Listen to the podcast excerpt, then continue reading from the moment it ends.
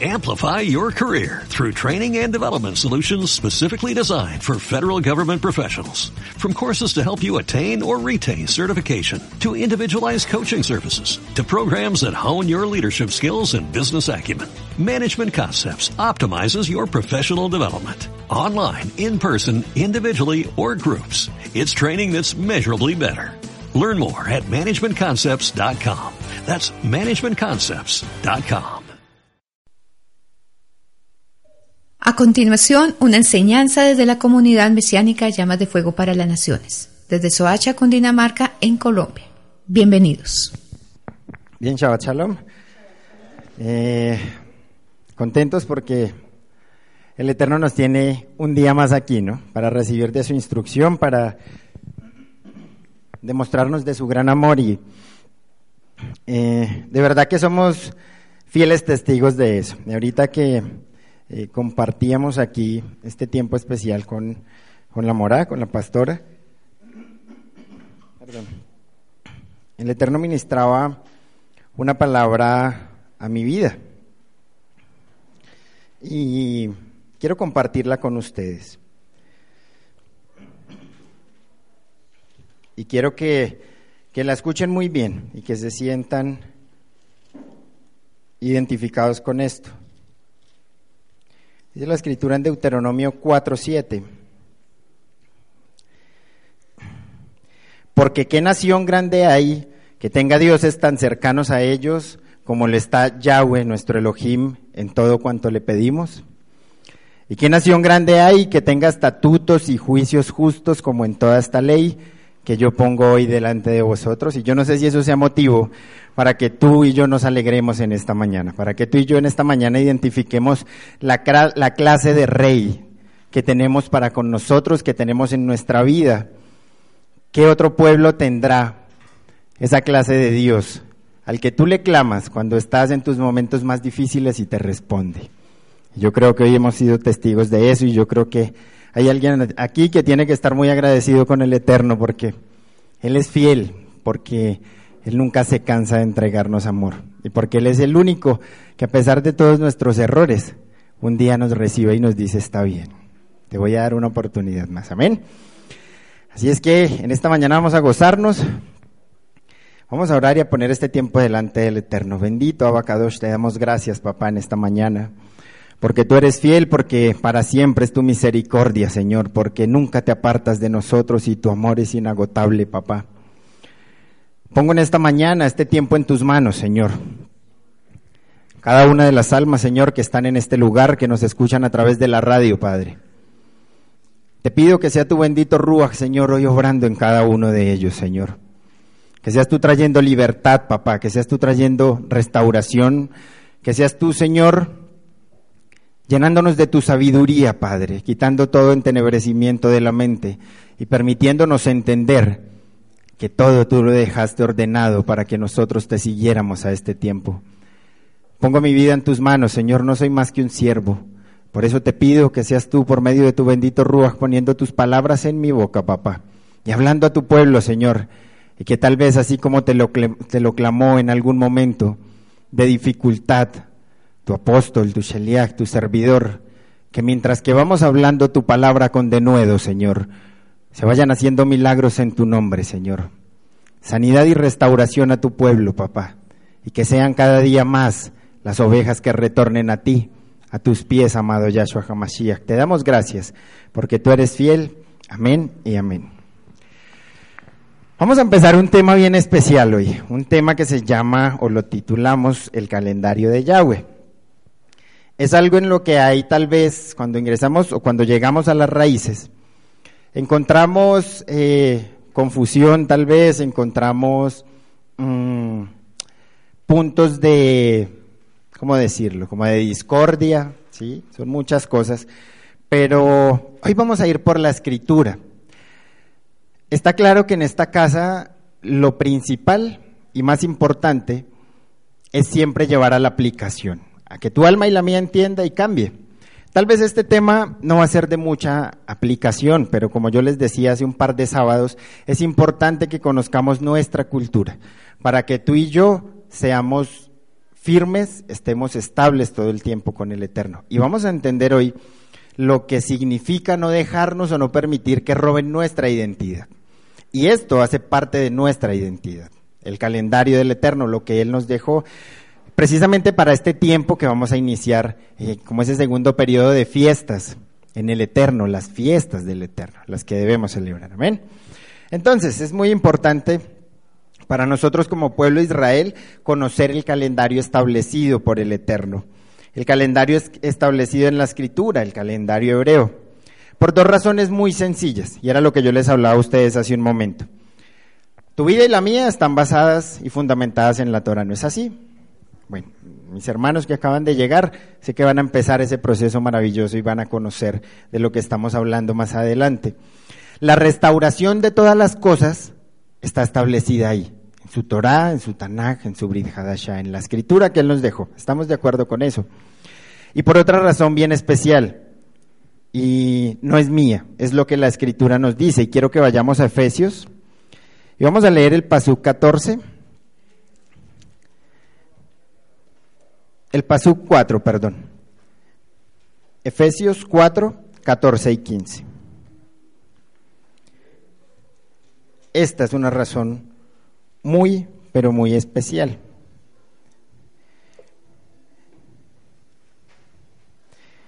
Yo quiero leérselas en esta mañana en la versión Kadosh.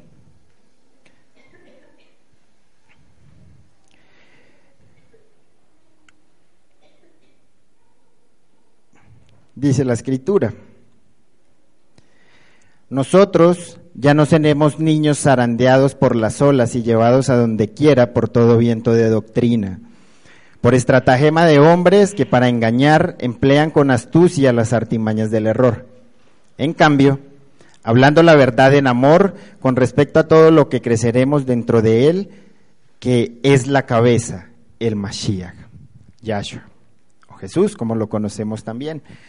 Y en esta mañana hacemos la salvedad de que tal vez los que nos escuchen decir Yahweh por primera vez nos estamos refiriendo al nombre propio en hebreo de el Eterno o de Dios como lo conocemos. Cuando hablamos de Yahshua HaMashiach hacemos lo mismo con Jesús o Jesús, eh, Jesucristo, que también lo conocemos. Tenemos tres razones bien importantes para eh, estudiar el tema del día de hoy. Les pido que estén muy concentraditos, va a ser un poco largo. Tratamos de aclarar todas las dudas que se tengan. Por consiguiente, las fiestas del Eterno, que es lo que vamos a empezar a estudiar a partir de este momento,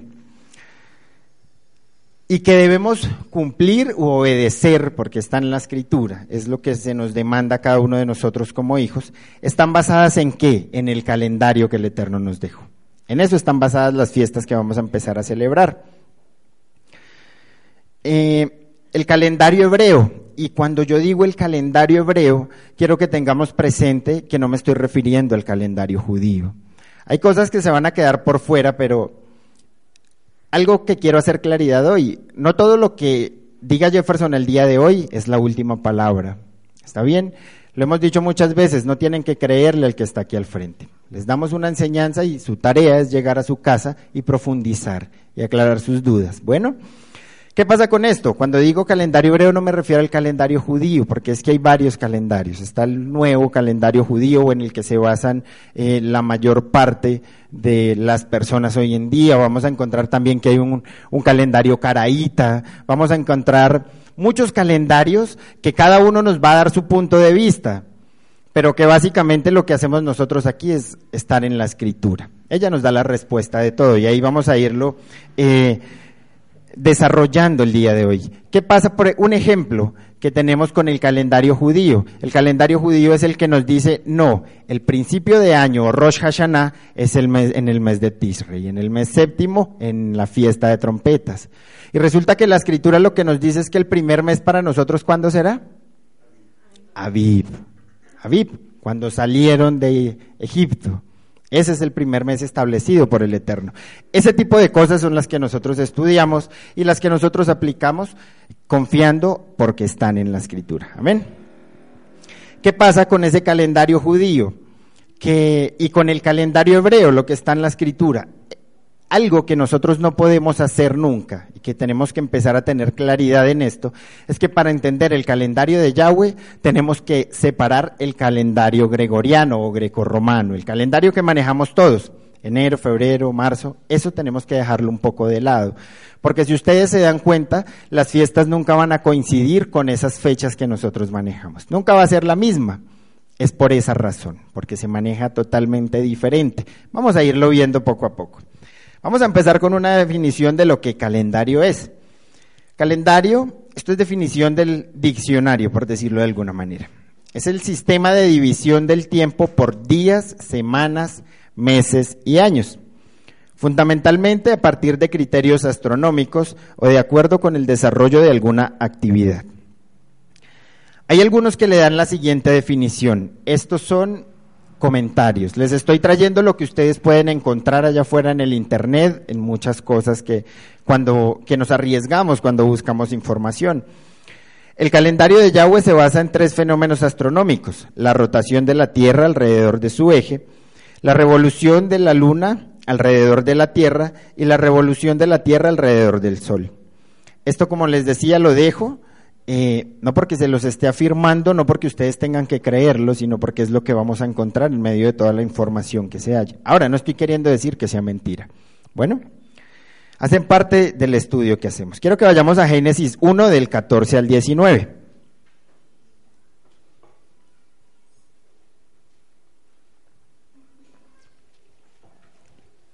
Y vamos a empezar a ubicarnos en el calendario del Eterno. Dice la escritura, Hoy les traigo bastante eh, término de la versión Valera, porque es la que casi todos manejamos y creo que va a ser un poco más claro para todos. Dice la escritura, dijo luego Dios, Yahweh, haya lumbreras en la expansión de los cielos para separar el día de la noche y sirvan de señales para las estaciones, para días y para años. Muy relacionado con lo que leímos ahorita de la definición del diccionario. Dice el versículo 15, y sean por lumbreras en la expansión de los cielos para alumbrar sobre la tierra, y fue así. E hizo Yahweh las dos grandes lumbreras, la lumbrera mayor para que señorease en el día, y la lumbrera menor para que señorease en la noche. Hizo también las estrellas, y las puso Yahweh en la expansión de los cielos para alumbrar sobre la tierra y para señorear en el día y en la noche, y para separar la luz de las tinieblas. Y vio Yahweh que era bueno. Y miren este punto importante para que lo tengan presente para más adelante. Dice el versículo 19, y fue la tarde y la mañana del día cuarto. Vemos aquí que nuestro calendario es cuál. Cuando vamos a mirar la formación, el fundamento de cada calendario, todos están basados y son o lunares o solares. Pero con lo que acabamos de leer, si ustedes se fijaron, vamos a entender que nuestro calendario es lunisolar. ¿Qué habla el Eterno en su escritura? Dice o habla de lumbreras, plural, de que sirvan, de que sean juntas. Y las estableció para que nos dieran ciertas características la una con la otra. Están juntas, pero cumplen un papel eh, diferente, por decirlo de alguna manera, y lo vamos a entender aquí adelante. ¿Qué hizo también el Eterno? Le dio funciones a cada lumbrera o a las lumbreras. La primera fue dividir el día de la noche y servir además como señales para las estaciones, haciendo un recordatorio un poco de lo que vamos a empezar a estudiar ahora. Esa palabra estaciones que encontramos en la escritura, en el hebreo hace referencia a Moedim, Moed, Moedim, Moadim, que quiere decir eh, fiestas, eh, eh, citas establecidas, ya viene enseguida. Aparte de eso, dijo que la dejaba para las estaciones, para los días y para los años. Tengamos cada cosa muy presente. ¿Qué significa esa palabra Moedim? En el hebreo eh, del Strong viene del 4150 y tiene una definición bastante amplia y la voy a compartir con ustedes en esta mañana. Propiamente, nombramiento, designación, tiempo fijo o temporada. Específicamente, festival. Convencionalmente, año. Por implicación, asamblea. Debido a que se reúne con un propósito. Técnicamente, congregación. Por extensión, lugar de reunión. También señal, año, asamblea, compañía. Vamos a dejarlo ahí. Entonces vamos entendiendo que esas estaciones a las que se refiere el Eterno ya nos está haciendo un llamado y nos está diciendo bien. Esos son tiempos designados que yo dejé para que ustedes se reúnan, con un propósito específico. Segunda de Crónicas 8, 12, 13 dice lo siguiente. Entonces ofreció Salomón holocaustos a Yahweh sobre el altar de Yahweh que él había edificado delante del pórtico, para que ofreciesen cada cosa en su día conforme al mandamiento de Moisés. En los días de reposo, en las nuevas lunas, en las fiestas solemnes tres veces al año. Esto es, en la fiesta de los panes sin levadura o Hamatza, en la fiesta de las semanas, que es Shavuot, y en la fiesta de los tabernáculos, que es Sukkot. Entonces, Aquí apreciamos la palabra Moedim traducida también como tiempos designados. ¿En relación a qué? En relación a las festividades que nombramos. Hamatza, Shavuot y Sukkot. Pero miren lo que nos trae el Salmo 104, 19, que es bien importante también. Dice la escritura en el Salmo 104, 19, y esto marca una pauta muy importante en la enseñanza de hoy. Dice, hizo la luna para los tiempos, el sol conoce su ocaso. Ahí nos está eh, sugiriendo que ya cada una de las lumbreras que están están para cierta tarea específica, ¿sí? La luna para los tiempos, Moedim, y el sol que conoce su ocaso, el sol conoce su ocaso. Nuestro pueblo Israel se basa en principios muy sencillos. Vamos a transportarnos un poco atrás y vamos a tratar de ubicarnos en el contexto. Vamos a regresar allá donde ellos estaban.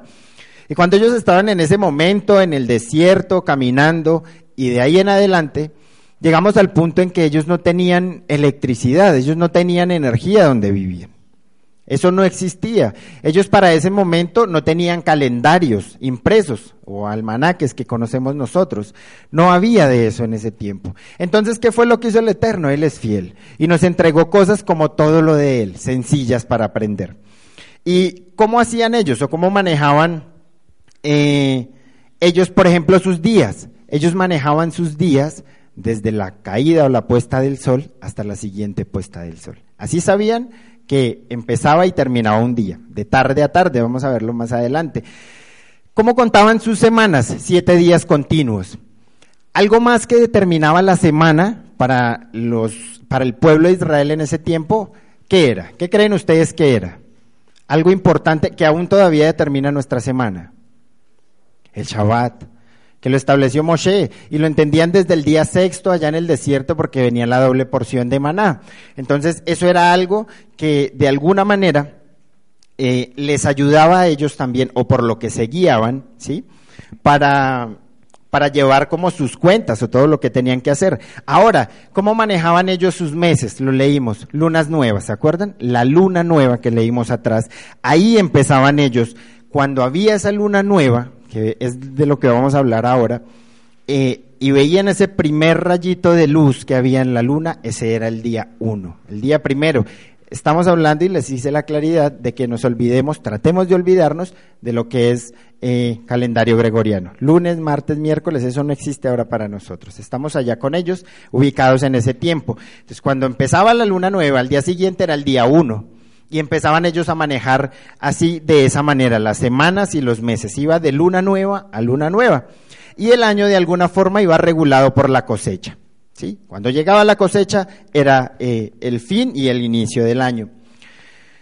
Levítico 23:32 nos dice, Día de reposo será para vosotros y afligiréis vuestras almas, comenzando a los nueve días del mes en la tarde de tarde a tarde guardaréis vuestro reposo. Y ustedes dirán, bueno, esto no tiene nada que ver. Pues lo traje a colación para que se fijen ya en el final del versículo que dice, de tarde a tarde guardaréis vuestro reposo. Eso nos da la enseñanza o nos da la claridad de que los días para ellos, el día para un hebreo va de tarde a tarde. Cuando cae el sol hasta la otra puesta del sol. ¿Sí? No va de 12 a 12 como lo manejamos ahora, sino de tarde a tarde. Y eso es lo que nos desubica a nosotros un poco. En todo, cuando nosotros miramos el, el, calendario como tal impreso que tenemos ahora, bueno, traían unas imágenes, pero en la tarde lo tengo y voy a tratar de compartirlo en la página para que ustedes lo entiendan un poco. Entonces, cuando miramos un calendario impreso ahora, cuando buscamos las fechas hebreas para poder ubicarnos eh, en las fiestas que tenemos que celebrar, vamos a encontrar algo que es un numerito muy pequeño allá, otro numerito acá. Y esas, ese tipo de cosas suele a nosotros desubicarnos en medio de todo. ¿Por qué lo traigo a colación? Ustedes dirán, bueno, esto lo encontramos en Internet. Es importante que tú y yo tengamos claridad de cómo se maneja el calendario del Eterno para que no terminen robando nuestra identidad. Y voy a, voy a explicarles un poco de lo que podemos encontrarnos en ese calendario.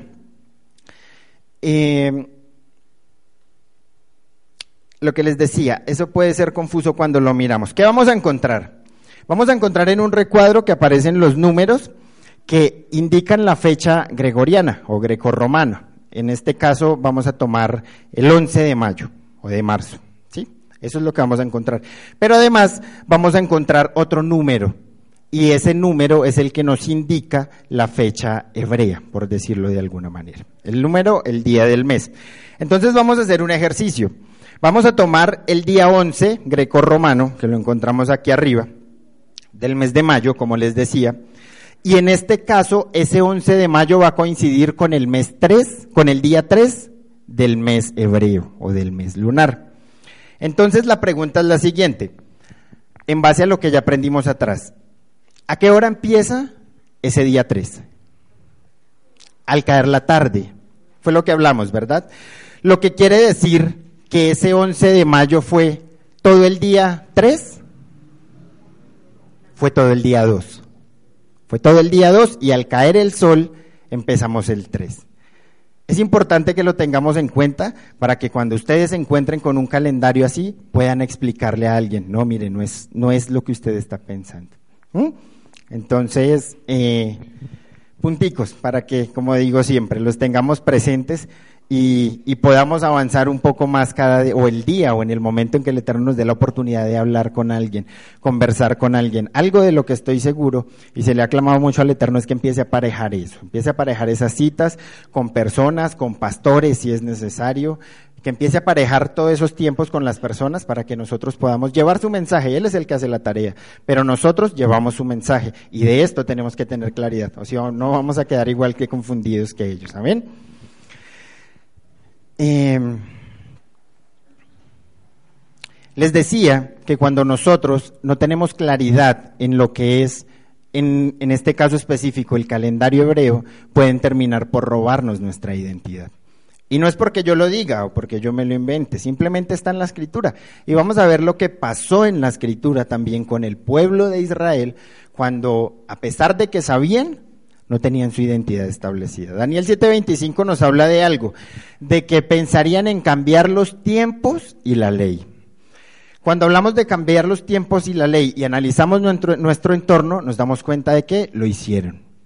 Y en el momento en que nos robaron los tiempos, en el que nos robaron el calendario, en el que nos robaron la escritura original, como se debía manejar, robaron nuestra identidad. Por eso es que hasta ahora estamos retornando nuevamente. Y quiero que vayamos a Primera de Reyes 12, y vamos a leer del 25 al 32. Y quiero que tengan muy presente las estrategias que puede utilizar, eh, no sé cómo lo quieran llamar, Hasatán, el enemigo, otras personas que no quieren nada con el Eterno, que lo único que les interesa es desviarnos de camino. Dice la escritura, entonces reedificó Jeroboam. ¿Recuerdan qué pasó con Jeroboam? ¿Saben de qué estamos hablando en el contexto? ¿Qué se le dio a Jeroboam? Diez tribus. Fue cuando, estamos hablando de cuando el reino se dividió. A Salomón se le quedaron dos tribus por amor a su padre David. Jeroboam llevó diez. Entonces dice la escritura, entonces reedificó Jeroboam a Siquem en el monte de Efraín y habitó en ella. Y saliendo de allí reedificó a Penuel. Y miren este paso 26. Y dijo Jeroboam en su corazón, ahora se volverá el reino a la casa de David. Si este pueblo subiera a ofrecer sacrificios en la casa de Yahweh en Jerusalén, porque el corazón de este pueblo se volverá a su señor Roboam, rey de Judá, y me matarán a mí y se volverán a Roboam, rey de Judá. Y quiero que entendamos eso. Algo que el enemigo ha tratado de hacer, o como ustedes lo quieran llamar, ha tratado de hacer, es eso, es tenernos aquí, quietos. Porque si sabe que regresamos, encontramos nuestras raíces, lo entendemos, vamos a desecharlo y vamos a acabar con él. Y era lo que Jeroboam estaba haciendo en este momento. Y mire lo que dice el Pasuk 28. Y habiendo tenido consejo, hizo el rey dos becerros de oro. Y dijo al pueblo, bastante habéis subido a Jerusalén. He aquí tus dioses, oh Israel, los cuales te hicieron subir de la tierra de Egipto.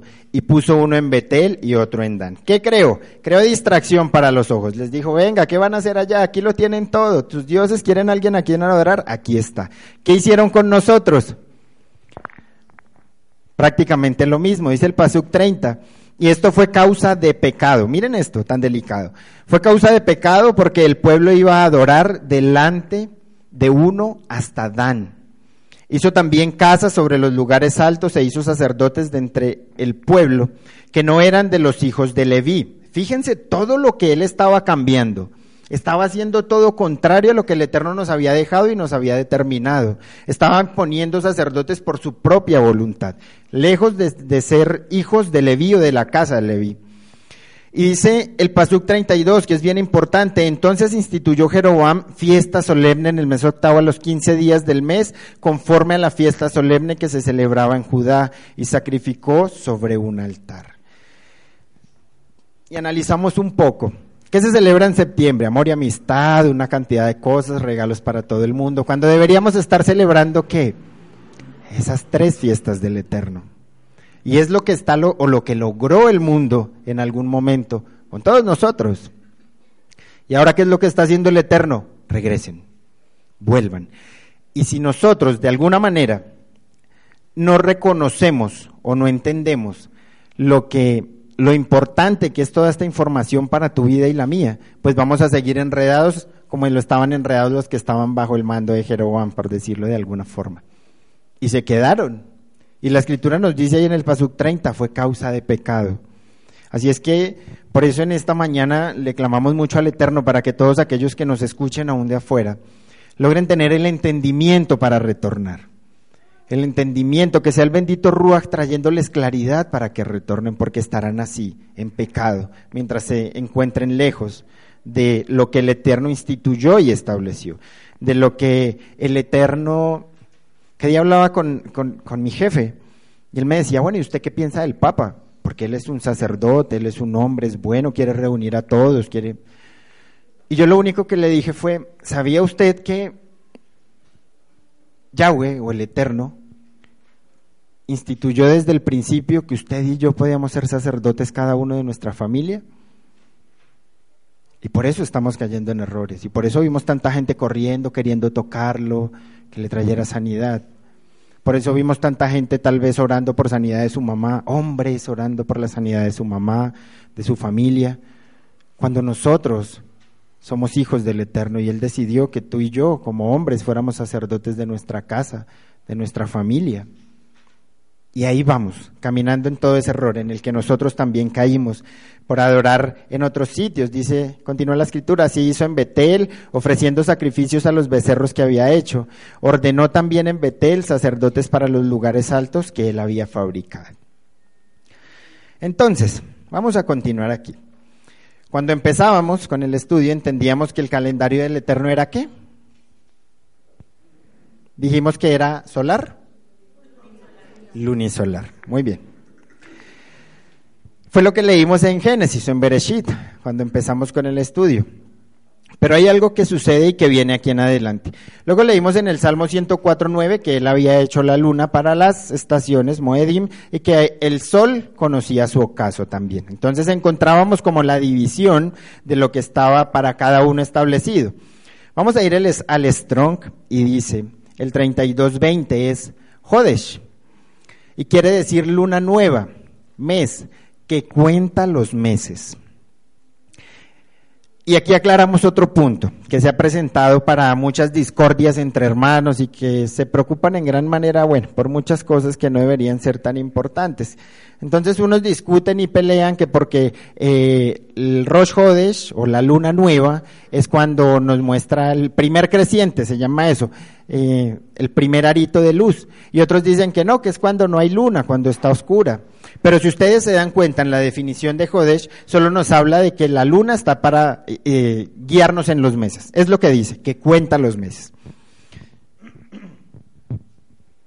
Entonces, teniendo esto claro, teniendo claro que la luna es la que rige los meses, eh, partimos del hecho de que los meses en la escritura van de acuerdo a un proceso lunar o a un ciclo lunar.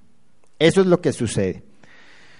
Y todo esto es contrario al calendario gregoriano que conocemos, porque esos calendarios o ese calendario en especial es solar. En eso se basaron cuando lo crearon. Entonces, vamos a empezar a ver un poco de información científica, lo que nos trae eh, en la parte científica la enseñanza al día de hoy y lo que podemos encontrar en el Internet para basarnos en cuanto a las lunas. Dice que la luna es el satélite natural de la Tierra. Debido a que la luna completa una órbita alrededor de la Tierra, este se constituye como el mes sideral. Su posición cambia continuamente. Ustedes alguna vez escucharon que los abuelitos decían que había que eh, sembrar en creciente o en menguante, que no había... A eso se refiere, esos son los ciclos de la luna de los que les voy a hablar. Además, nuestro satélite natural no tiene luz propia. Yo no lo sabía, acabo de enterar, o cuando hice el estudio. Por lo que su parte brillante se debe al reflejo de la luz solar. En cualquier momento, la mitad de la superficie lunar está iluminada por el Sol, por ser un cuerpo más o menos esférico, pero la fracción iluminada que se puede observar desde la Tierra sufre variaciones continuas, por eso vemos todo eso. Ahora, cuando no hay luna es porque la, Tierra, la luna y el Sol se alinean perfectamente. Y por eso es que no tenemos sol, luz de la luna aquí en la Tierra. No logramos percibirla porque está brillando hacia el otro lado. Bueno, sin embargo, el tiempo que la luna tiene para pasar por la misma fase es de 29,5 días, conocido como mesidónico, que tiene el mismo periodo de una lunación. Esto está relacionado con el calendario judío, perdón. Ah, bueno, el calendario judío fue creado por Gilel, para que lo tengamos presente, hace muchísimo tiempo. Esto se atribuye al hecho de que al mismo tiempo que la luna se mueve alrededor de la Tierra, ambos giran alrededor del Sol. Una vez que las fases se determinan, por la posición de estos tres astros, el cambio de la posición causa que la Luna tenga que realizar poco más que una revolución para lograr la misma posición en relación al planeta y al Sol. Entonces, ¿de qué nos habla eso? Va girando, pero para completar todo su recorrido al final tiene que hacer un giro más para alinearse totalmente y que tengamos esa luna nueva. A medida que realiza su órbita, la luna se mueve en un promedio 13 grados. Voy a tratar de describírselo para que ustedes se ubiquen conmigo. Tenemos el sol alumbrando desde aquí arriba, o de allá hacia acá, ¿sí? Luego tengo la Tierra y tengo la Luna. Entonces, ¿desde dónde partimos? La Tierra aquí, la Luna aquí arriba y el Sol allá. Están completamente alineados, lo que quiere decir que no hay luna. Y vamos a ver que a eso se le llama luna nueva. O sea, bueno, no hay luna, sí hay luna, lo que no hay es luz que podamos percibir. Entonces dice que la luna se va moviendo en un promedio de 13 grados hacia el este, que es el mismo oriente. Entonces ella empieza a correr así, en este sentido, alrededor de la Tierra. El Sol está estático y ella empieza a correr alrededor de la Tierra. Bueno, dejamos el Sol estático por este momento. En la esfera celeste, a cada intervalo de un día. Esto implica que a partir de la nueva luna el satélite quedará cada vez más distante del Sol, volviéndose más prominente a la luna llena, cuando se encuentra al frente del Sol. Más tarde, la luna aparentemente se acerca al sol hasta que ocurre la luna nueva. Entonces, ¿qué pasa? Empezamos con la luna acá, empieza a girar en este sentido. Cuando ella llega aquí debajo de la Tierra, el sol está allá y la luna llega acá, es cuando tenemos la luna llena. Y eso coincide exactamente con el día 15 del calendario hebreo. Siempre va a pasar. Del hebreo, no del grecorromano. Olvidémonos de ese. Del calendario hebreo. Entonces hablábamos de lo siguiente, hablábamos en pocas palabras de que la luna tenía fases eh, a medida de sus movimientos alrededor de la Tierra. Las fases de la luna no son más que los ángulos desde los que las personas o nosotros en la Tierra la podemos ver iluminada. Un ciclo lunar es el lapso de 29,5 días, lo habíamos dicho, durante las cuales se observan todas las fases de la luna.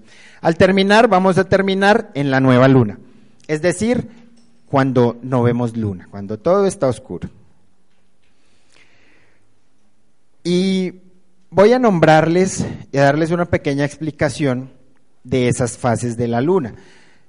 Digamos que hay eh, unas importantes que son las que siempre se manejan, que es la nueva luna o novilunio, eh, el cuarto creciente que se maneja, la menguante, y el cuarto menguante. Es lo que todos hablamos. Pero hay unas más, perdón, hay unas más.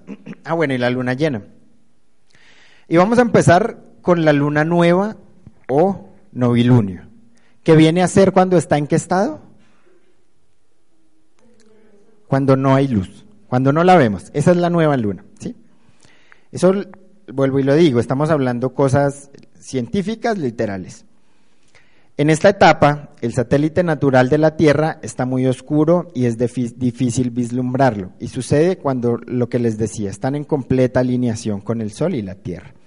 Ahora vamos a encontrar la luna creciente o luna nueva visible, que es ese pedacito de arito chiquitico que vemos y a partir de donde empezamos a contar el día 1 de nuestro mes. Entonces, ¿qué nos dice? Dice, también llamada en el argot popular luna creciente Corresponde a, la luna nueva tradicional y es la primera aparición de la luna en el cielo. 18 o 30 horas después de haberse producido la posición de la luna nueva astronómica o de que no había luna. Esta fase de la luna se podrá ver en el cielo hacia el oeste una vez ya ocultado el sol. Luego nos vamos a encontrar con el cuarto creciente. Empieza con el aro muy pequeñito y va aumentando un poco más. Está iluminada la mitad del disco lunar, el lado derecho en el hemisferio norte y el lado izquierdo en el hemisferio sur. Yo los invito a que ustedes profundicen un poco más de todo esto de los hemisferios y de cómo lo vemos porque es bien interesante. Lo que pasa es que es muy largo y no tengo mucho tiempo, pero es bien interesante para que nosotros lo tengamos presente. Es observable desde el mediodía hasta la medianoche y ya durante la puesta del sol se ve alta en el cielo. Hay otra que se llama luna gibosa creciente. Y dice que a veces también recibe el nombre de gibosa creciente. La superficie iluminada es mayor. Ya tenemos un poco más de la luna que la logramos ver. Ahora digamos que ese arito que se veía primero está de este lado oscuro y el resto está iluminado en la luna. En el hemisferio norte se mira una curva en el lado izquierdo y en el hemisferio eh, sur se vislumbra en el lado derecho. Se pone antes del amanecer y alcanza su altura máxima en el cielo al anochecer. Viene otra que es la luna llena o plenilunio, que dijimos que iba a estar siempre en qué día del calendario? En el día 15, en toda la mitad del mes. Esta siempre va a corresponder al día 15, y lo que les decía, no al calendario gregoriano, sino al mes lunar. Por consiguiente, el 15 es la mitad del mes lunar. El disco lunar está completamente iluminado y la cara que muestra la Tierra. Pues está el Sol y la Luna alineados casi en forma recta, con la Tierra en el centro, pero recuerden que ahora está del otro lado. ¿sí? La luna gibosa menguante, la superficie iluminada, comienza a mermar y por eso se observa una curva en el lado izquierdo, es decir, está ya del otro lado. El cuarto menguante es la fase contraria al cuarto creciente. Se ve iluminada solo la mitad de la luna, el lado izquierdo en el hemisferio norte y el derecho en el hemisferio sur. Sale a medianoche y se observa más alta al amanecer. Ahora viene la menguante, fase también conocida como creciente menguante y luna vieja. A estas alturas, solo un delgado segmento de la superficie es visible. En el hemisferio norte es el izquierdo y el derecho en el hemisferio contrario. Sale después de la medianoche, por lo que es más notoria al final de la madrugada y durante la mañana. Entonces, digamos que por eso es por lo que se rige el mes lunar. Ese es el proceso que sucede a lo largo de un mes con la luna su giro y todas las cosas que van pasando y que nosotros observamos desde aquí diferentes. Entonces, decíamos de alguna manera que la luna, de acuerdo al Salmo 104, 19, estaba establecida para regir los meses, ¿verdad? Las fiestas, las festividades y los meses. Ahora, vamos a entrar en base a las escrituras a ver cuántos meses tiene un año o el calendario hebreo porque nosotros decimos que tenemos 12, ¿sí? Y vamos a ver qué es lo que nos indica la escritura que tiene eh, el año en el calendario hebreo. Y vamos a ir a Primera de Crónicas 24 del 1 al 19. Vamos a estar leyendo mucha escritura y les pido que estén muy atentos porque eso es lo que nos va a indicar a nosotros eh, la respuesta de esto. Vamos a hablar en este momento de la distribución en grupos de los Kohanim o de los sacerdotes según su clase. Primera de Crónicas 24 del 1 al 19.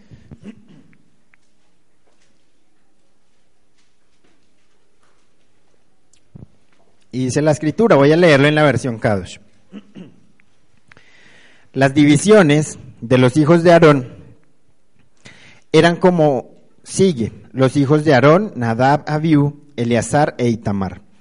Pero Nadab y Abiú murieron antes que su padre y no tuvieron hijos, por lo tanto, Eleazar e Itamar servían como Kohanim. David, junto con Sadoc de los hijos de Eleazar y Ahimelech, de los hijos de Itamar, los repartieron en divisiones para el servicio. Había más hombres que eran jefes encontrados en los hijos de Eleazar que en los hijos de Itamar. Por tanto, habían 16 divisiones de los hijos de Eleazar. Ténganlo muy presente. 16 divisiones de los hijos de Eleazar dirigidos por los jefes de clanes y ocho divisiones de los hijos de Itamar, de acuerdo a sus clanes. ¿Eso cuánto nos suma? 24.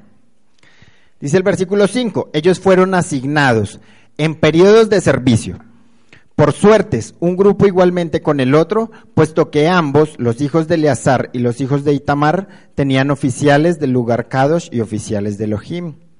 Semaías, el hijo de Natanael, el secretario, uno de los levitas, los inscribió en la presencia del rey los jefes, Sadoc del Cohen, Ahimelech, el hijo de Abiatar, de Abiatar, y los jefes de los clanes de los Kohanim y los levitas, con las dos divisiones de clanes tomadas de Eleazar, por cada una de Itamar. Dice el versículo 7, la primera suerte fue sacada, que fue sacada fue para Jo y Arib, la segunda para Yedayá, Jedaías, la tercera para Arim, la cuarta para Seorim, la quinta para Malquillá, Malquías, la sexta para Mijamim, la séptima para Cos, la octava para Abías, la novena para Yeshua, la décima para Secanías, la undécima para Eliasib, la duodécima para Hakim, la decimotercera para Jupá, la decimocuarta para Jezebeab, la decimoquinta para Bilja, la decimosexta para Imer, la decimoséptima para Esir, la decimoctava para Afes, Afses, la decimonovena para Petaías, la vigésima para Ezequiel, la vigésimo primera para Hakim, la vigésimo segunda para Gamul, y la vigésimo tercera para Delaía, y la vigésimo cuarta para Maasías. Estas son las divisiones y la secuencia en la que ellos servían en la casa de Yahweh, de acuerdo a la regla que le fue dada por medio de Aarón a su padre, como Yahweh el Elohim de Israel. Entonces, ¿qué encontramos aquí? Que quedaron distribuidas por 24 clases, ¿verdad? Eran dos clases por mes las que se instruían durante 12 meses del año. Es algo de lo que tenemos eh, digamos que en los testigos que nos trae la escritura, si se quiere, o pruebas que nosotros encontramos en la escritura para determinar lo que estamos hablando. Y aquí un punto más para tener en cuenta este orden de los Kohanim y sus respectivos meses en el calendario, los 12 meses en el tiempo del Brit Hadashah sucedió lo siguiente. Vamos a ir a Lucas 1 y vamos a leer del 5 al 25. Lucas 1, 5, 25 y dice la escritura, en los días de Herodes, rey de Yahuda, hubo un Cohen, sacerdote, llamado Sejaría que pertenecía a la división de Abiyá. Su mujer era descendiente de Aarón y su nombre era Eliseba. ¿Ya sabemos de quién estamos hablando? El padre de Juan, el inmersor. Ambos eran justos ante Yahweh, observando irreprochablemente todos los misbot y ordenanzas de la Torah de Yahweh. No tenían hijos porque Eliseba era estéril y ambos estaban entrados en años. Una vez, cuando ya estaba cumpliendo sus deberes como Cohen durante el periodo de su división de servicio delante de Yahweh, fue escogido por suertes de acuerdo a la costumbre entre los Kohanim, entrar en el templo y quemar incienso. Todo el pueblo estaba orando afuera en el monte que quemaba el incienso. Cuando se le apareció un malaj, un ángel de Yahweh, parado a la derecha del altar del incienso. Jerilla se puso sobresaltado y aterrorizado con lo que veía. Pero el ángel le dijo, no temas, porque tu oración ha sido escuchada. Tu mujer, Eliseba, te parirá un hijo y le pondrás por nombre Johanán o Juan. Él será una alegría y delicia para ustedes, y muchos se, regocijarán cuando nazca, porque será grande a los ojos de Yahweh, nunca deberá, beberá vino u otro licor, y será lleno del Ruach Kodesh, aún desde el vientre de su madre. Él hará volver a muchos de los hijos de Israel a Yahweh, su Elohim. Irá delante de Yahweh en el Ruach y poder de Eliyah para volver los corazones de los padres hacia los hijos y a los desobedientes hacia la sabiduría de los justos para preparar a Yahweh y un pueblo bien dispuesto. Sejerilla dijo al Malach, ¿cómo podré estar seguro de esto? Porque soy un hombre viejo y mi mujer también está entrada en años.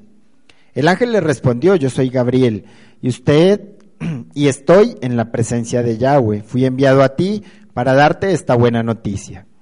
Ahora, porque no has creído lo que te dije, lo cual será cumplido a su debido tiempo, estarás en silencio, sin poder hablar hasta el día que estas cosas tomen lugar.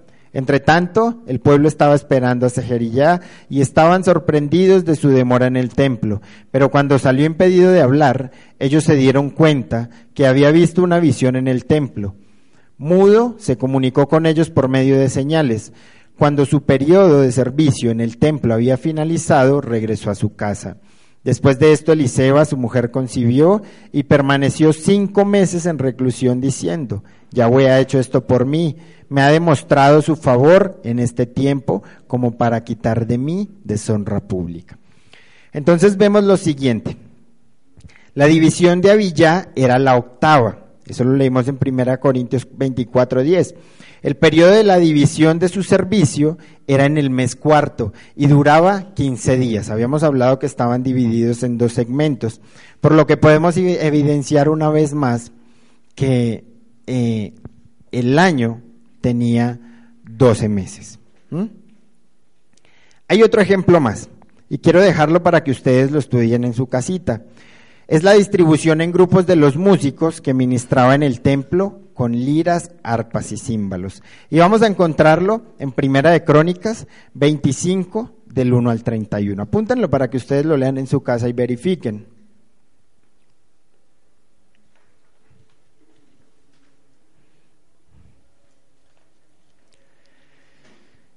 En esta sección o en esta parte de la escritura también quedaron divididos en 24 grupos y eran dos grupos por mes durante los 12 meses que servían. Podemos encontrar más referencias. Podemos encontrar otra en Primera de Crónicas 27 del 1 al 15, si usted lo quiere estudiar. Y podemos encontrar otra que es más clara en Primera de Reyes 4 del 1 al 34. ¿Qué nos habla esa Primera de Reyes? Nos habla de que cuando los doce sacerdotes, los doce gobernadores que estaban establecidos por ley tenían cada uno que hacerse cargo por mes de la, del sustento del rey. Entonces, eso nos demuestra una vez más que el año tenía 12 meses. Ahora, eh, vamos a ver los meses hebreos dentro de la escritura, ¿sí? Y vamos a ver cómo se, se los vamos a encontrar. Hay algo que se llama nombres prexílicos de los meses. ¿Y qué es esos nombres preexílicos? La palabra preexílico nos lleva a que son o sucedieron antes del exilio. ¿sí? Y hay unos ejemplos que los vamos a encontrar de algunos meses. Por ejemplo, el segundo mes, que está en Primera de Reyes 6.1. ¿Y qué nos dice Primera de Reyes 6.1? Aparece el segundo mes como Sif. Así lo vamos a encontrar. Les voy a dejar las citas para que ustedes verifiquen en su casa, porque estamos un poco cortos de tiempo. El séptimo mes, que es eh, en el que estamos y vamos a celebrar las fiestas, lo encontramos como Etanim. Eso está en Primera de Reyes 8.2. Y también encontramos el octavo mes, que aparece como Bul. Y eso está en Primera de Reyes 6.38. Ahora, ¿Qué es lo más habitual de encontrar eh, como meses antes del exilio? Pues que no tenían nombre, ¿sí? En realidad eh, se encuentran generalmente como mes primero, mes segundo, mes tercero. Y eso también vamos a ver. Vamos a ver en la escritura una cita del mes primero y vamos a ir a Génesis 8:13. Y dice la escritura, y sucedió que en el año 601 de Noé, en el mes primero del día primero del mes, las aguas se, se secaron sobre la tierra y quitó Noé la cubierta del arca y miró y he aquí que la faz de la tierra estaba seca. Quiero que apunten estas citas también, que son más ejemplos de cada uno de los meses en la escritura. Levítico 23, 5 y Números 21. Ahora vamos a seguir leyendo ahí en el siguiente pasuk que nos resalta el mes segundo. Dice Génesis 8:14. Y en el mes segundo, a los 27 días del mes, se secó la tierra. Otra cita que encontramos es Éxodo 16:1. Dice: Partió luego de Elim toda la congregación de los hijos de Israel y vino al desierto de Sin que estaba entre Elim y Sinaí, Sinaí perdón, a los 15 días del mes segundo, después de que salieron de la tierra de Egipto. Vamos al mes tercero. Éxodo 19.1.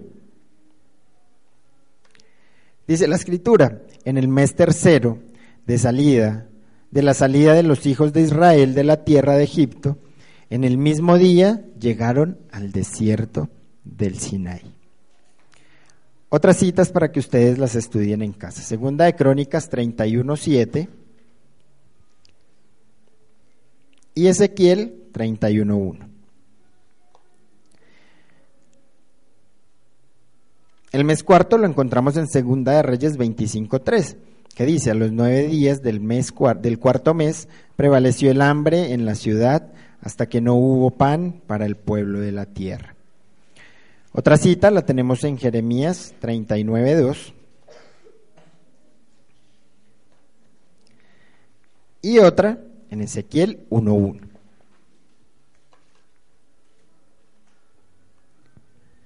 El mes quinto lo encontramos en números 33-38. Y dice la escritura, y subió el Cohen, Aarón, al monte de Or, conforme, conforme al dicho de Yahweh y allí murió a los 40 años de la salida de los hijos de Israel de la tierra de Egipto en el mes quinto, en el primero del mes. El mes sexto. Vamos a apuntar las eh, citas porque tengo algo aquí más adelante que, que es bien importante que entendamos. El mes, el mes sexto lo encontramos en Ezequiel 8.1. En Ageo 1.1 y en Ageo 1.15. El mes séptimo lo encontramos en Segunda de Crónicas 5.3. en Ezequiel 4.25 y en Esdras 3.6. El mes octavo lo encontramos en Primera de Reyes 6.38.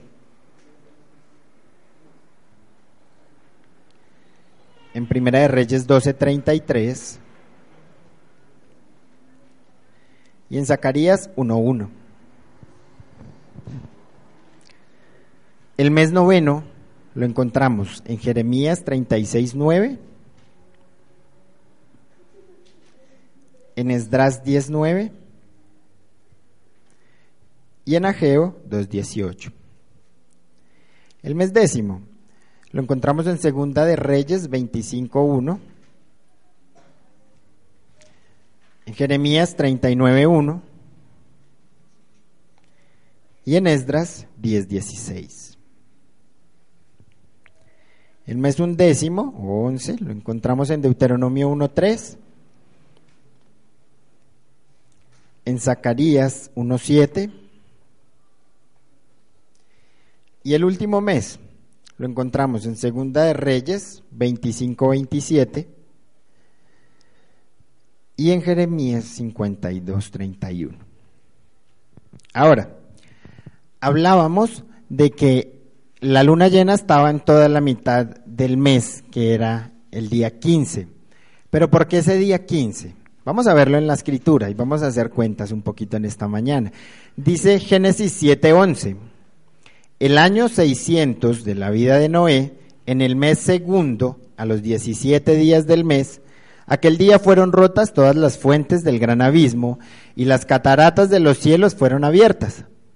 Ahora, Génesis 8.3 nos dice, y las aguas decrecían gradualmente sobre la tierra y se retiraron las aguas al cabo de 150 días y reposó el arca en el mes séptimo, a los 17 días del mes, sobre los montes del Ararat. Entonces vamos a analizar. Dijimos primero que el 17 del mes segundo eh, fue cuando empezó el diluvio, cuando empezaron las lluvias, ¿verdad? Ahora, del 17 del mes segundo al 17 del mes séptimo, dice que habían 150 días. ¿Y cuántos meses hay del mes segundo al mes séptimo? Cinco meses. ¿Sí? ¿Estamos de acuerdo con eso? Cinco meses. Entonces, ¿qué es lo que hacemos? Tomamos los 150 días, los dividimos en los cinco meses y nos da 30 días. Eso es lo que la escritura nos trae a nosotros y nos confirma que cada mes tiene 30 días en el calendario hebreo. ¿Sí? Para que ustedes lo tengan claro, para que en algún momento, si llega a pasar, ustedes tengan cómo explicarle a alguien. Por consiguiente, cada mes empezaba el día primero y terminaba con el día 30. Ahora, vamos a entrar en el punto de la luna nueva, que es lo que es así como muy controversial en muchos. Y vamos a eh, entender también con claridad lo que la escritura nos trae en cuanto a las lunas. El primer día del mes era considerado muy importante para ellos. La escritura dice que tenían que celebrarlo al son de trompetas. Vamos a verlo acá. Por eso es importante también que tú y yo tengamos eso presente, porque la palabra del Eterno nunca va a pasar. Y si tú eres parte del pueblo de Israel, pues tú tienes que compartir todo ello. Independientemente a que la luna coincida o no coincida con nosotros, independientemente a que aprendamos a manejar muy bien ese calendario, sí debemos estar presente o tener presente cuando es Rosh Hodesh, porque el día que sea Rosh Hodesh o luna nueva tenemos que celebrarlo como pueblo de Israel. Números 10:10. Dice la escritura, también en sus días de regocijo, en los tiempos designados y en Rosh Hodesh sonarán las trompetas. Sobre sus ofrendas quemadas y sobre los sacrificios de sus ofrendas de Shalom, esto será recordatorio delante de su Elohim. Yo soy Yahweh, su Elohim. Ahora miren lo que nos dice el Salmo 81, del 3 al 4. Dice la escritura, tocad la trompeta en luna nueva, en Rosh Hodesh, en el día señalado, en el día de nuestra fiesta solemne. ¿Ven por qué fue tan importante el hecho de que hubiéramos cambiado las fechas? Miren lo que dice el Pasuk 4. Porque estatuto es de Israel, ordenanza del Elohim de Jacob. Y entonces dice que la debíamos tocar cuando? El día señalado, en el día de las fiestas solemnes, en el día de la luna nueva. Estatuto es de Israel, ordenanza. Números 28, del 11 al 14 dice, en cada Rosh Hodesh de ustedes presentarán una ofrenda quemada a Yahweh que consiste en dos novillos, un carnero, siete corderos en su primer año y sin defecto. En los siguientes pasuk nos da la especificación de lo que se necesita para presentar la ofrenda. Quiero que vayamos al pasuk 14. Y dice la escritura, sus ofrendas de libación serán de dos cuartos de vino para un novillo, uno y tres cuartos para el carnero y un cuarto para cada cordero. Y miren con lo que termina este pasuk. Esta es la ofrenda quemada para cada Rosh Hodesh por todos los meses del año. Es decir, que tenemos que celebrarlo todos los meses del año en que nosotros estamos eh, manejando o entendiendo ahora. Es una fiesta establecida igual que el Shabbat. O sea que de ahora debemos, de ahora en adelante debemos empezar a tener presentes también eh, ese tipo de cosas, ¿sí? Para aplicar y vivir en nuestra vida. ¿Es Torah? Es. Es escritura, lo estamos leyendo de números, es de lo que el Eterno nos entregó a nosotros. Vamos a continuar. Trompeta. ¿Qué es trompeta? Que nos nombraba antes en el Strong 7782, que quiere decir el chofar, que conocemos como el chofar. Recordamos un poco de lo que era luna nueva, Jodesh, luna nueva, ¿sí? tiempos eh, establecidos, perdón, eso era Moedim. La luna nueva son, quiere decir Jodesh, que es luna nueva, que es la que cuenta los meses, ¿sí? Y hablábamos de que en esta definición no nos decía nada de si era cuando había luz o cuando no había luz.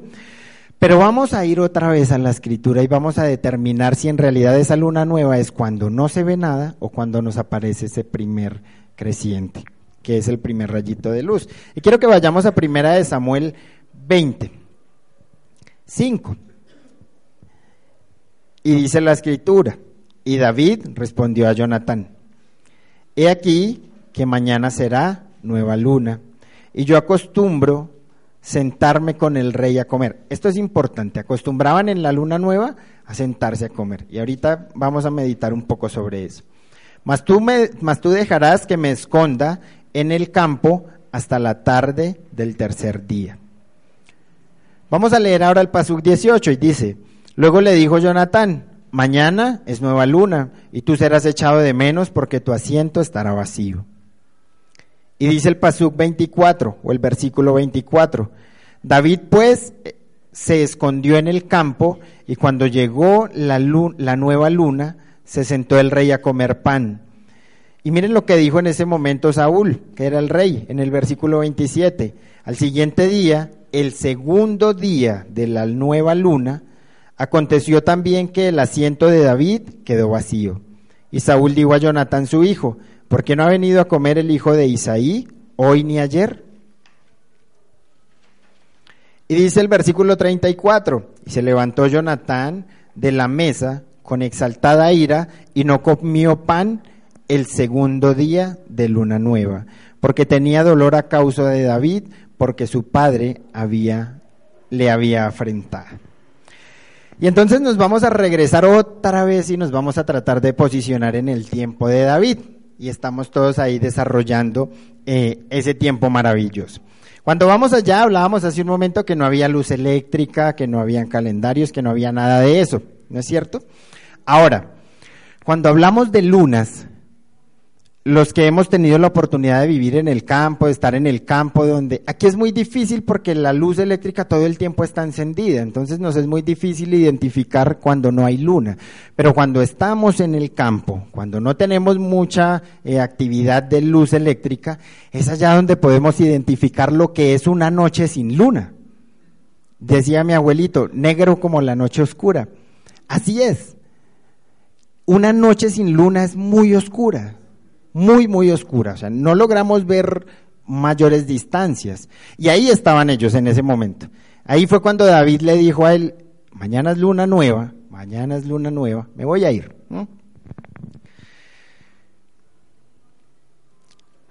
¿qué sugieren algunos o qué indican algunos? Recuerdan que yo les decía que en todas, o dice la escritura, que en todas las lunas nuevas se reunían a comer en ese momento, que Saúl se reunía a comer por ellos.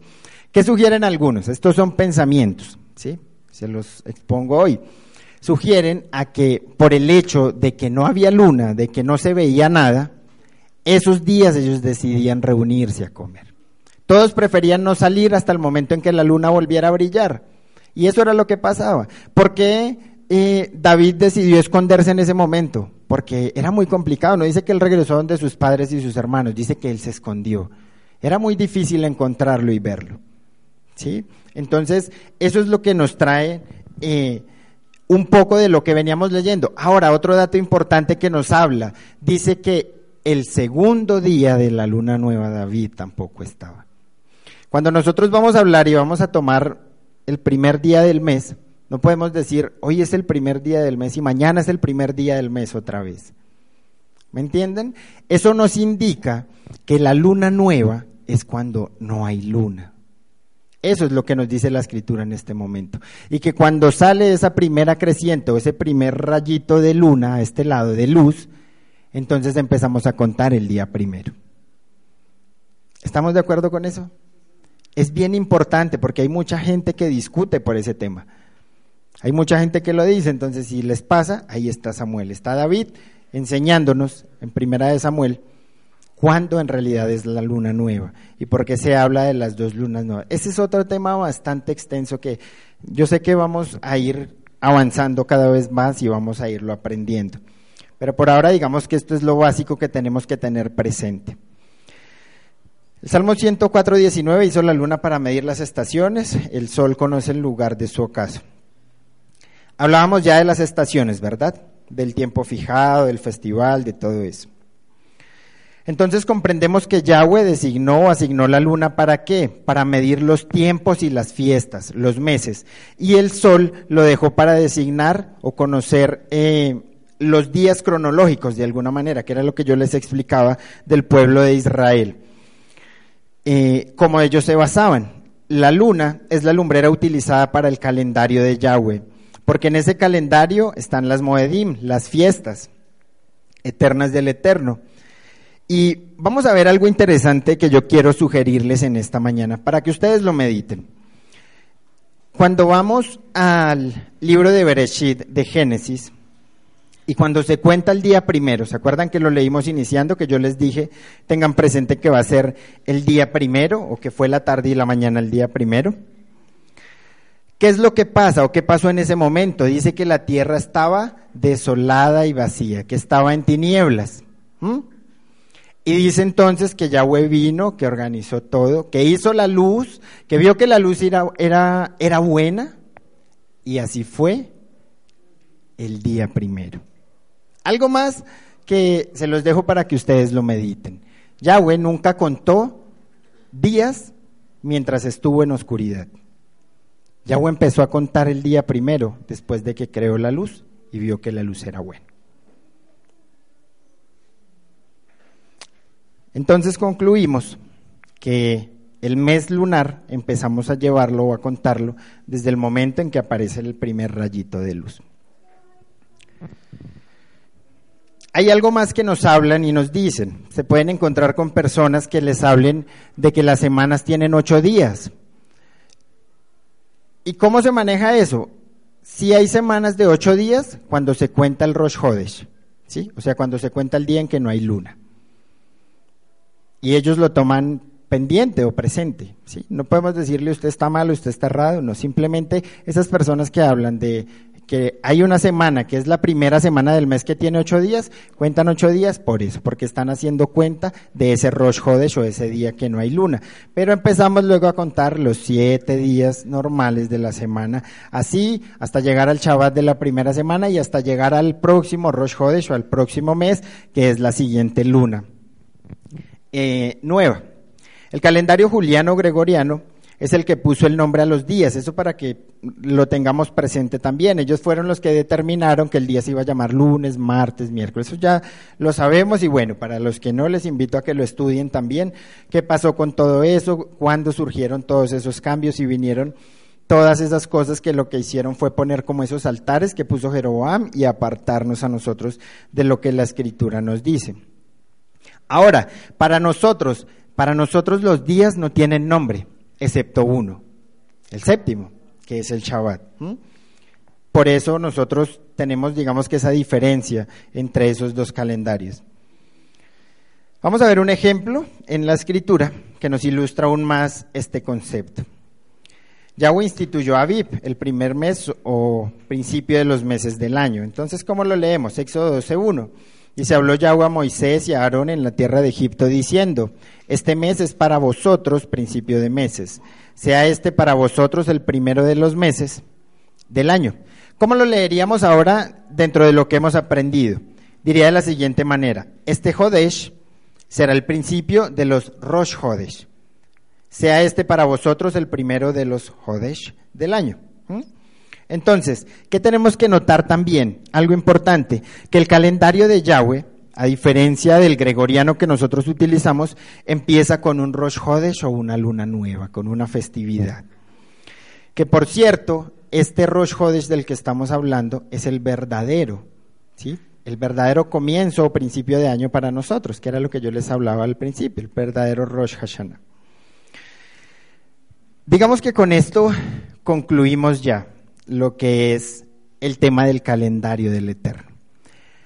Sin ir más allá, sin adentrarnos a muchas cosas que tal vez pueden ser un poco más confusas y que como yo les decía, tal vez con el tiempo el Eterno nos irá dando el espacio para ir aclarándolas. Porque yo sé que muchos eh, tendrán en su mente, algunos hablan del mes 13 que se adiciona cada tres años, eh, eso también tiene una explicación. Pero por ahora yo les decía, vamos a ir con lo básico, vamos a ir entendiendo primero qué es lo que el calendario hebreo significa, cómo se rige, por qué no coinciden las fechas de ese calendario con las del calendario gregoriano, por qué la luna nueva eh, es cuando sale el primer rayito de sol y, eh, perdón, cuando no hay luz y cuando y empezamos a contar desde el primer rayito de luz eh, los días son puntos importantes. Todo esto yo les decía al principio, puede que muchos digan, bueno, pero esto no me edifica para la restauración de mi alma y muchas cosas, pero yo te voy a decir algo, esto te forma identidad a ti como pueblo de Israel. ¿Sí? Son cosas que tal vez muchos no o les da pereza estudiar o les da pereza indagar, que creen que no sirven en algún momento, pero yo sé que ustedes se van a dar cuenta de que sí sirve porque va a llegar gente con mucha sed de todo lo que esto significa, ¿sí? Y ahora que estamos en fiestas, así es que, eh, bueno, espero haber sido lo más claro posible. Lo que no, pueden llegar a estudiar a su casa, pueden acercarse a preguntar también si alguna duda quedó.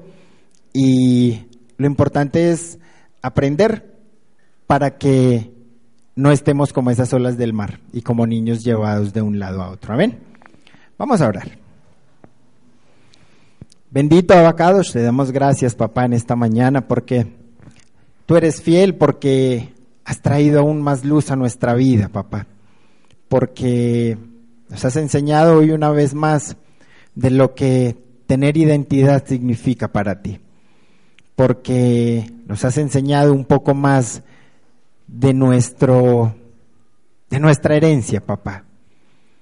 De todo lo que vivió el pueblo de Israel, Señor, que a este tiempo nos da bases fundamentales para continuar con nuestro trabajo y nuestro llamado, Padre. Yo te bendigo en esta mañana, Señor, y te doy gracias. Y te pido, Señor, que seas tú obrando en cada uno, Señor, de los que nos escucharon en este tiempo, que seas tú obrando, papá, en cada una de las personas que quizás están dudando, Señor, que esto estaba siendo piedra de tropiezo tal vez, Padre, para llegar a ti. Yo te pido que seas tú llenándolos de tu sabiduría y trayéndoles el pleno entendimiento, Señor, en esta mañana, para que de esta forma, Señor, cada vez sean más los que retornan a ti, papá Pongo en tus manos este tiempo, Señor, que iniciamos. Pongo en tus manos este tiempo, esta temporada, Señor, que viene de celebrar tus fiestas, papá. Te pido, Señor, que seas tú trayéndonos el verdadero entendimiento, papá, Vamos a iniciar con las enseñanzas, Señor, de cada una de las fiestas.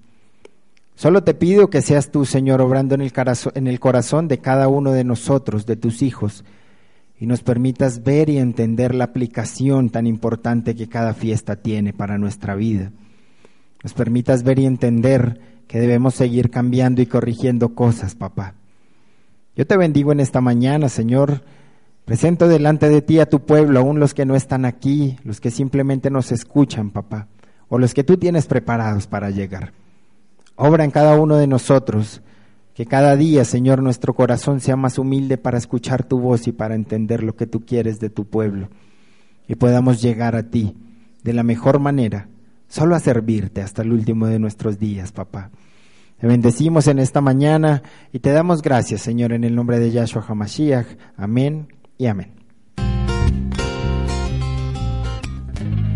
Escuchaste una enseñanza desde la comunidad mesiánica Llamas de Fuego para las Naciones, desde Soache, Cundinamarca, en Colombia.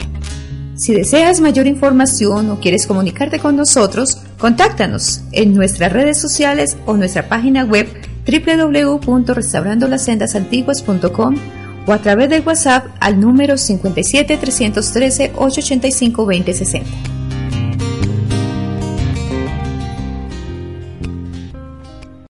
Amplify your career through training and development solutions specifically designed for federal government professionals. From courses to help you attain or retain certification, to individualized coaching services, to programs that hone your leadership skills and business acumen, Management Concepts optimizes your professional development. Online, in person, individually, or groups. It's training that's measurably better. Learn more at managementconcepts.com. That's managementconcepts.com.